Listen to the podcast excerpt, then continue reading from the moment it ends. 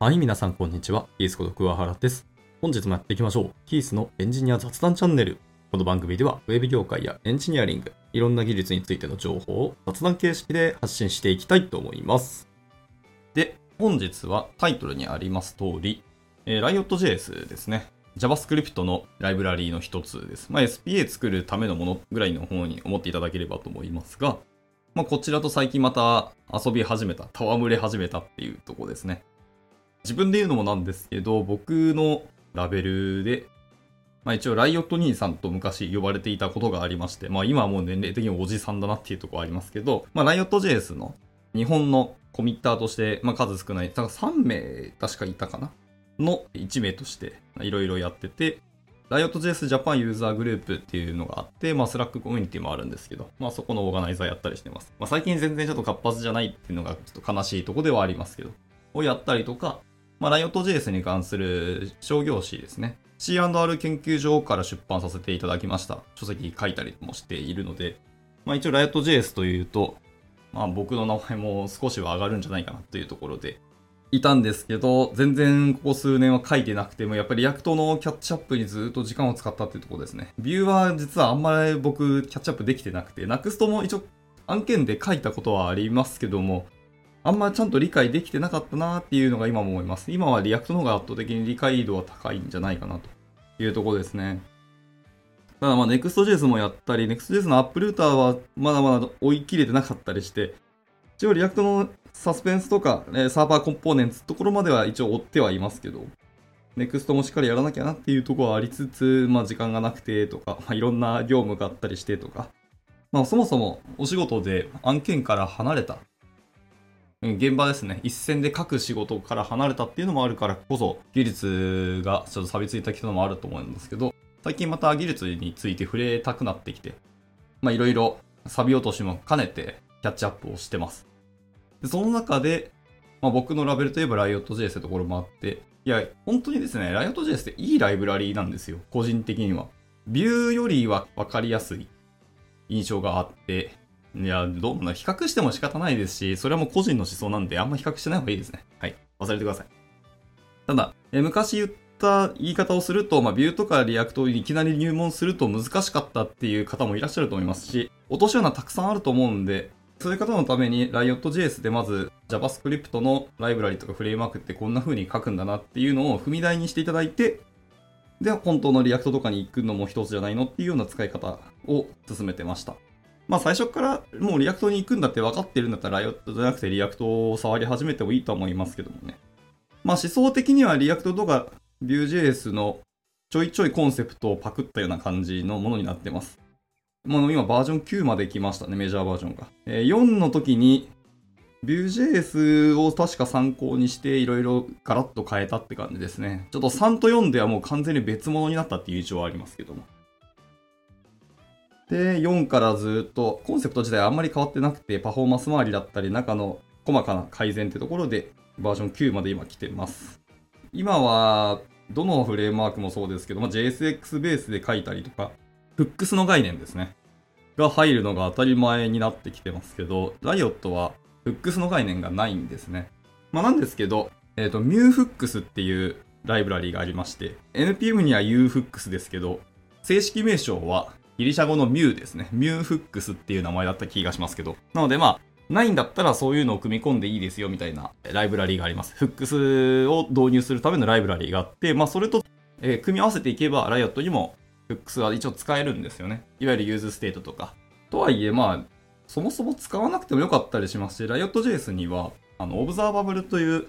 ライブラリーがあって、まあ、もともとは本体に組み込まれてたんですけど、モジュールとして切り出されたまあ、わかりやすく言うとシングルトンみたいなイメージで持ってもらったらいいんじゃないですかね。僕はそういう風な使い方をしてますけど、あれがすごくシンプルで僕はわかりやすかったんですよね。いや、 React ってちゃんと React の思想を理解して、それに乗っかれば綺麗に書けるし、早く書けるし、パフォーマンスも高く書けるみたいなところ。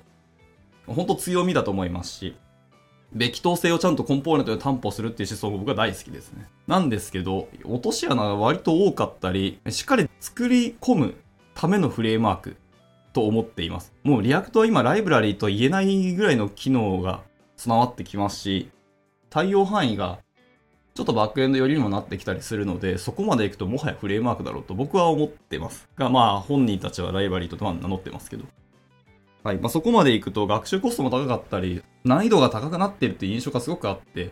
かつ、さっきも言いましたけど、ちょっとバックエンド寄りの思想もしっかり理解していかなきゃいけないっていうところで、えー欲しかったのが本当フロント側の方だけで SPA 作りつつなんか状態管理したりゴニョゴニョしたいっていう、あくまで側の方の処理を簡単にしたいっていうんであれば、Riot.js は僕もう一回需要ないのかなと思ったりはしてます。まあ Vue.js もありますので、Vue に行くっていう人ももちろんあるとは思いますけども、React でいうとこのフックスみたいな概念が Vue にもあるんですけど、やばい、名前出てこない。もう最近書いてないとすごく忘れますね。まあまあそういうものがあるので、まあ Vue 使うかもっていう人の方が多いかもしれないですね。はい。ですけどまあ僕は Riot 本当に好きですし、最近また改めてキャッチアップをやり始めたんですけど、えー書籍書いておきながらもう数年書いてないとやっぱ忘れるんですね。ライオットの書き方どうなっけっていうの改めて自分でも公式ドキュメント見ながら書いてるんですけど、公式ドキュメント分かりづらって 自分で思いましたね。やはりそれは良くないわっていうので、なんか自分なりのこう入門向けの書籍をこう全ブックに書こうかなちょっと思ったりはしているところですね。まあ、公式ドキュメントはあくまでリファレンスとして使ってもらうということで、最初どんな風に書けばいいかみたいなのは入門向けなのを僕が書こうかなみたいなところがあったりしますね。まあ一応何度か考えたことはあって、参考にしてるのは、えー、Angular ですね。ご存知 Google 社が作った JavaScript フレームワーク Angular ってやつです。で、その Angular が出しているチュートリアルみたいなやつがあるんですね。ツアーオブヒーローズって言って、まあ、ヒーローの名前を SPA で表示するみたいなアプリケーション、ウェブアプリケーションがあるんですけど、あのチュートリアルがすごくわかりやすくて、まあ、もちろん、えー、Angular のフレームワークの概念とか機能を使った実装になってるんですけど、まあ、あれを Riot 用に転用して、Riot で同じものを作ってみようみたいなことをやろうとしてて、まあ、それのドキュメントも実はですね、全ブック途中まで書いてて、えーいろんな忙しさの理由にかまけてですね、書いてなかったんですけど、あれも続き書いていきたいなと思ったりしてて。はい。まあさて、そんな風にやろうと思ってて、で、ライオットを最近触ってます。で、で、ライオット JS のやっぱ魅力っていうのは、本当に捨てやすさだと僕は思ってます。えー書きやすさとか入門のしやすさは絶対あると思います。JavaScript をちょっと理解した人、まあ少なくともまあまあ、リファレンス見ながらでも書けるようにはなったっていう人が次にちゃんとフレームワーク使いたいっていうんであれば、ライオット JS はすごく入門向けでお勧めしてます。で、かつ、ライオットで書いたメソッドとかコンポーネントって普通に他のライブラリーにも転用しやすいぐらいの軽量さであって、そういう意味であの捨てやすいというか乗り換えやすいって言った方がいいかもしれないですね。資源がそのまま使えるっていうところは強いと思います。まあ最近は Astro みたいなものができて、えー Astro だったっけ？確か Astro ですよ。リミックスじゃなくて Astro ですよ。が、あの、 React とか Vue のコンポーネントも全部実は使えますよと。そのままの書き方で書けるらしいですね。まあ、そんな魔改造みたいなフレームワークも出たんですけど、個人的にはちょっと気持ち悪い感はあるんですけど、まあ、 React にカウントもで書いたいんであれば、 Riot で書いたコンポーネントとか、え各メソッド、 utils 的なのは全然使い回せるよっていうところが、やはり強いと思って、そういう意味でも入門向けでいいんじゃないのっていうところはあります。まあ、ライトなものが欲しい、フロント側のフレームワークでってなったらおすすめですね。書きやすさとか書き方もとてもシンプルですし、なんか従来の HTML、JavaScript、CSS の書き方、あ、そのまんまだなっていう感じはありますので。単一コンポーネントの書き方が今昨今どうなのっていう話はあったり、やっぱり関数コンポーネントで書き慣れた方からすると、見た目違和感あるなっていうところはあります。まあ慣れた方はまあ React 使えばいいんじゃないのっていうところももちろんゼロではないと思ってますけど。はい。